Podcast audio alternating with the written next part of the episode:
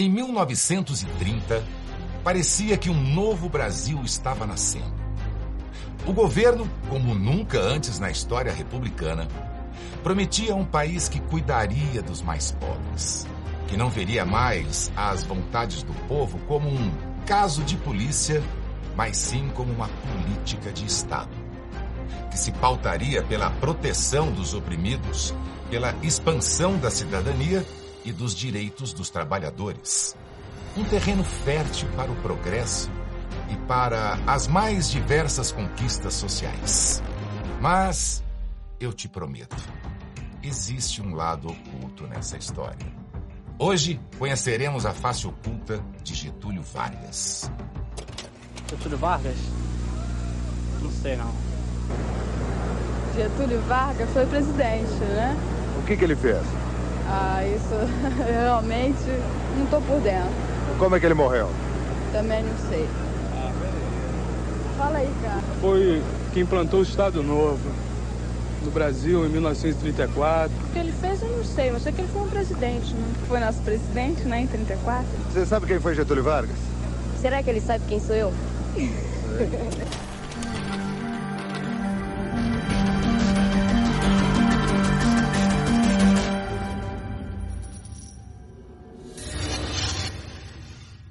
Mas antes de eu te apresentar o lado oculto de Getúlio Vargas, eu quero te apresentar uma outra história. O ano é de 2023 e começou o mês de novembro, onde você será fatalmente impactado por diversas ofertas aparentemente atrativas. Você ficará confuso sem saber o que realmente vale a pena e até desconfiado das promoções que verá. Mas eu te prometo, existe uma oferta que realmente vale a pena. Como, por exemplo, a assinatura vitalícia da Brasil Paralelo, uma promoção exclusiva da Black Friday antecipada BP. Não estou falando de um sorteio ou concurso. Por um tempo muito limitado, você tem a oportunidade de pagar uma única vez e virar membro da Brasil Paralelo para a vida toda.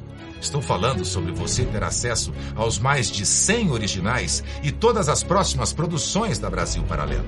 Filmes consagrados do cinema mundial e conteúdos infantis seguros para sempre, pagando uma única vez. Acesse o nosso site, escolha o seu plano e faça sua assinatura vitalícia com valor promocional e pagamento único. É a melhor oferta da história da BP e aproveite, porque ela acaba em breve. Para assinar é simples. Escaneie o QR Code que está aparecendo na tela ou aperte no link da descrição e torne-se um membro vitalício da Brasil Paralelo.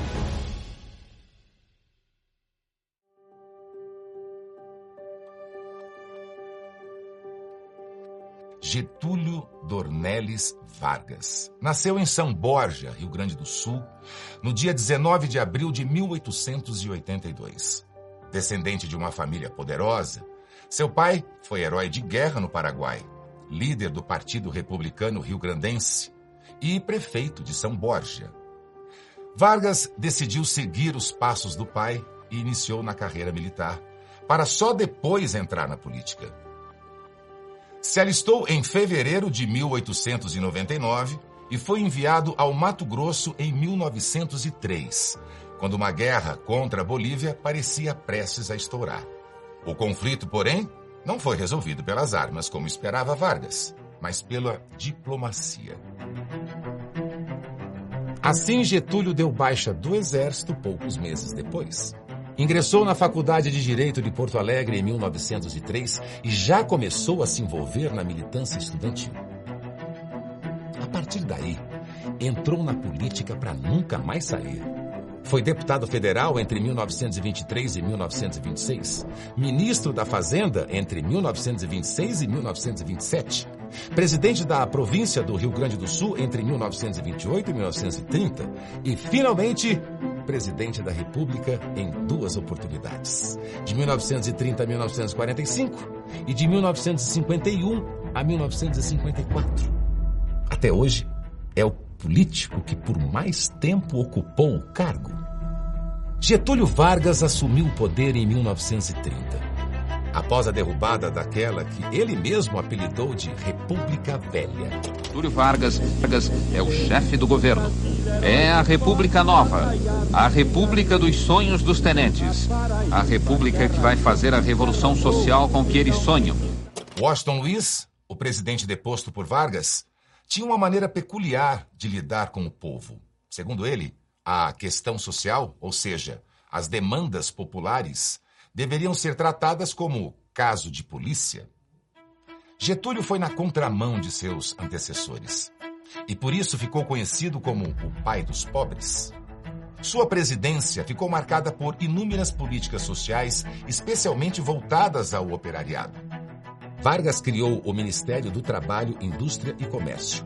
Veio daí a carteira de trabalho, a jornada de oito horas semanais, o 13º salário, as férias remuneradas, o salário mínimo, o combate ao trabalho infantil, a regulamentação do trabalho feminino, tudo isso garantido em 1943 pela chamada CLT.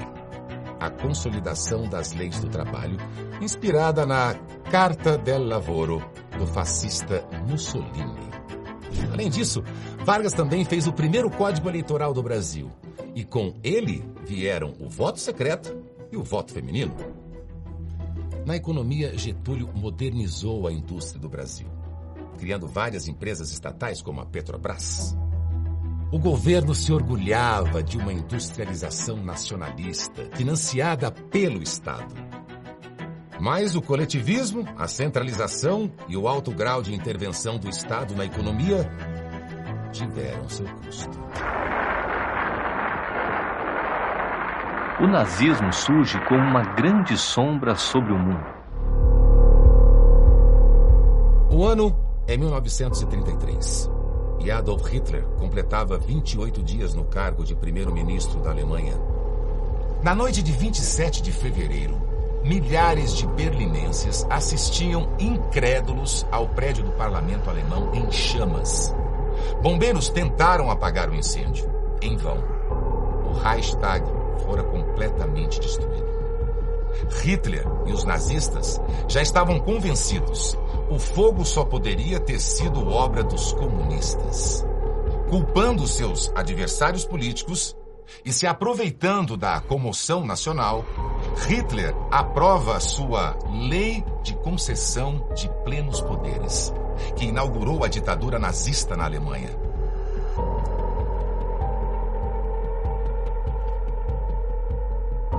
De volta ao Brasil, a ascensão ao poder e o governo de Getúlio Vargas tinham muitos pontos em comum com outros regimes autoritários que se consolidavam no mundo, como o nazifascismo alemão.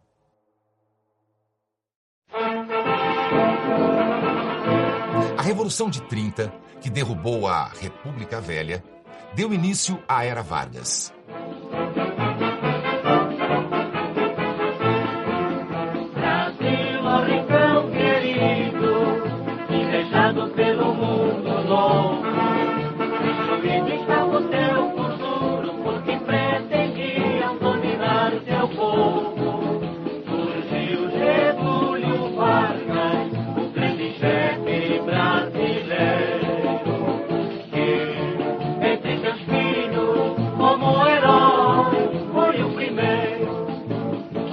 Mas foi um golpe militar em 1937 que inaugurou o Estado Novo, a ditadura de Getúlio Vargas. As circunstâncias foram parecidas com aquelas criadas pelos nazistas para justificar suas ações autoritárias. No final de 1937, Vargas foi à rádio para denunciar o Plano Cohen, um documento obtido pelo governo de autoria da Internacional Comunista em que os comunistas tramavam a tomada do poder no Brasil. Logo em seguida, o documento ainda foi divulgado pela imprensa, amplificando a comoção que tomava conta de toda a sociedade. Só havia um problema: o documento era falso. Forjado por um membro da Ação Integralista Brasileira, organização de inspiração fascista, o documento caiu nas mãos do governo varguista que utilizou-o como pretexto para um golpe de Estado. A verdade é que Getúlio não era anticomunista muito menos antifascista. Acima das polarizações políticas entre direita e esquerda que tomavam conta do mundo na época, Vargas era um autêntico getulista.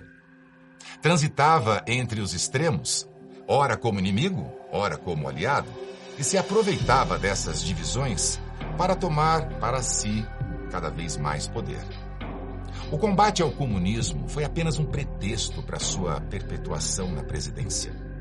Em 10 de março de 1937, o Congresso foi fechado, os partidos políticos extintos, as liberdades individuais suspensas, a Constituição de 1934 anulada.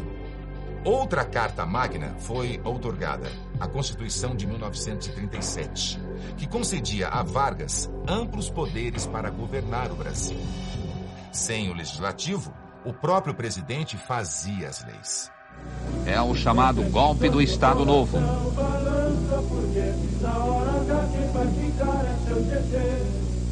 Para se manter no poder, o governo utilizou duas estratégias: a repressão dos opositores e a propaganda política. Se, por um lado, Vargas conquistou a simpatia da população com suas políticas sociais populistas, por outro, o Estado Novo virou um sinônimo de autoritarismo. Repressão, cerceamento de liberdades, violência extrema, prática de torturas, assassinatos de opositores e a lista segue.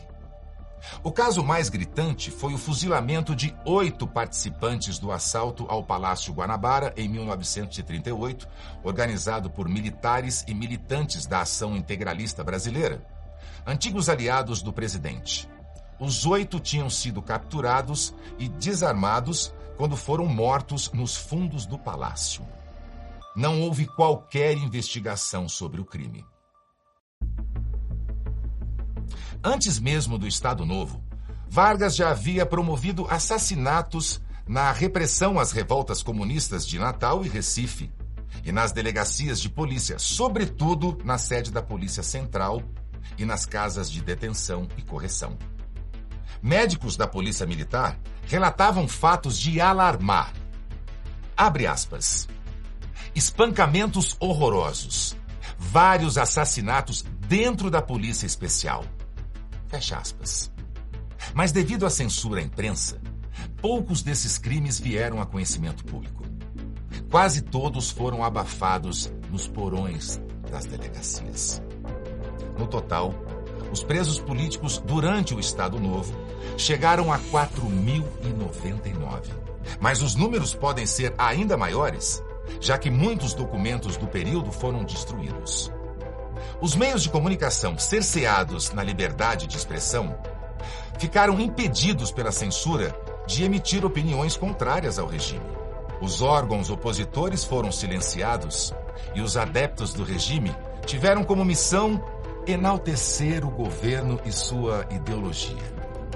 Aos meios de comunicação, cabia a tarefa de exaltar a figura de Vargas como protetor dos oprimidos e responsável pela superação do atraso. As realizações do governo, principalmente aquelas voltadas para os trabalhadores, eram diariamente enaltecidas pela imprensa e os abusos ignorados. Algo que acontece até hoje, diga-se de passagem. Mesmo após anos de repressão, o povo continuava ao lado de Vargas. Em 1945, quando o próprio presidente marcou novas eleições e anunciou o fim de sua ditadura, várias manifestações populares se levantaram pedindo que Getúlio não abrisse mão do poder. As mais famosas delas foram aquelas organizadas pelos chamados queremistas, sob o slogan Queremos Getúlio com o objetivo de lutar pela permanência de Getúlio Vargas na presidência. Curiosamente, os comunistas, antes perseguidos, colocaram-se ao lado de Vargas, aderindo ao queremismo. Além das manobras de cúpula, o que mais assustava a oposição era o queremismo. O nome desse movimento saiu do slogan de seus participantes: Queremos Getúlio. Este foi o maior dos comícios cremistas no dia 3 de outubro. Os manifestantes participaram de um comício no Largo da Carioca. E depois, como faziam sempre, foram ao Palácio Guanabara ouvir Getúlio. Este, no seu estilo ambíguo costumeiro, falou ao povo de modo a autorizar suspeitas de continuismo. Mas, nessa altura, o golpe já estava em marcha. No dia 29 de outubro de 45, as tropas foram para a rua e cercaram o Palácio Guanabara. Foi só com um golpe militar que o exército assegurou a saída definitiva de Vargas da presidência. Ou quase. O agora ex-ditador garantiu a eleição de um apadrinhado, Eurico Gaspar Dutra. O mais impressionante, porém, ocorreria cinco anos mais tarde, quando o próprio Getúlio concorreu às eleições presidenciais em 1950. O do velhinho faz a gente trabalhar.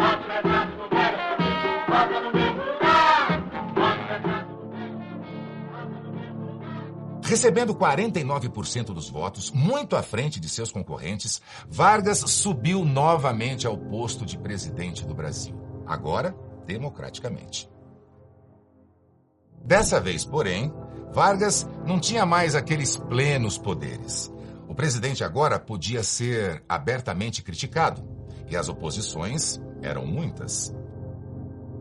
Jornalistas, liderados por Carlos Lacerda, denunciavam graves escândalos de corrupção e Getúlio parecia incapaz de se defender.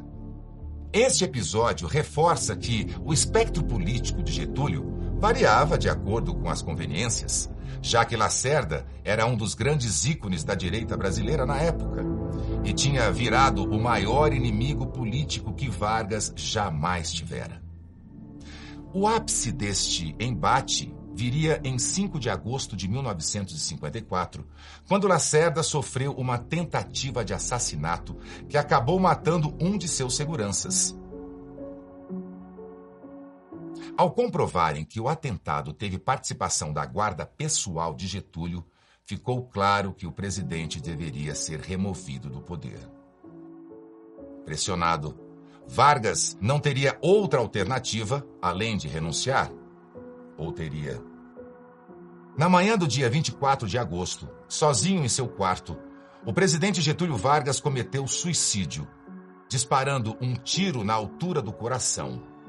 Mas, não sem antes, escrever uma apaixonada carta-testamento, dando sentido épico e político à sua morte. Mais uma vez, as forças e os interesses contra o povo se desencadeiam sobre mim. Lutei contra a expoliação do Brasil. Lutei contra a expoliação do povo.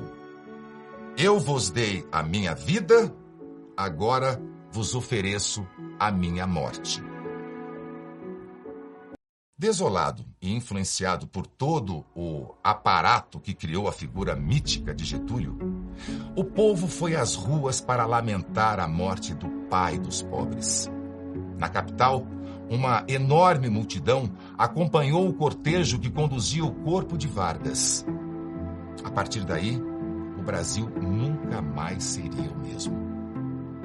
Suas ações contundentes e sua morte dramática garantiriam que Getúlio jamais saísse do imaginário e da vida política brasileira. Nas últimas linhas do seu testamento, ele próprio parece ter previsto esse destino. Nada receio. Serenamente dou o primeiro passo no caminho da eternidade e saio da vida para entrar na história.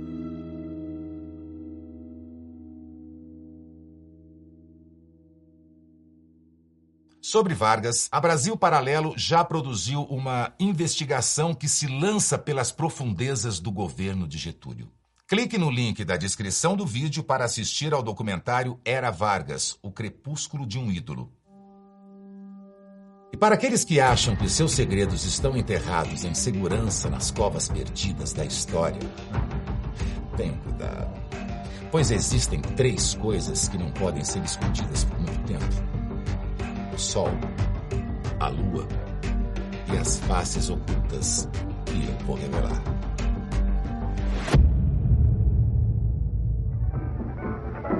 Nós vamos ter transformação nesse Brasil verde e amarelo.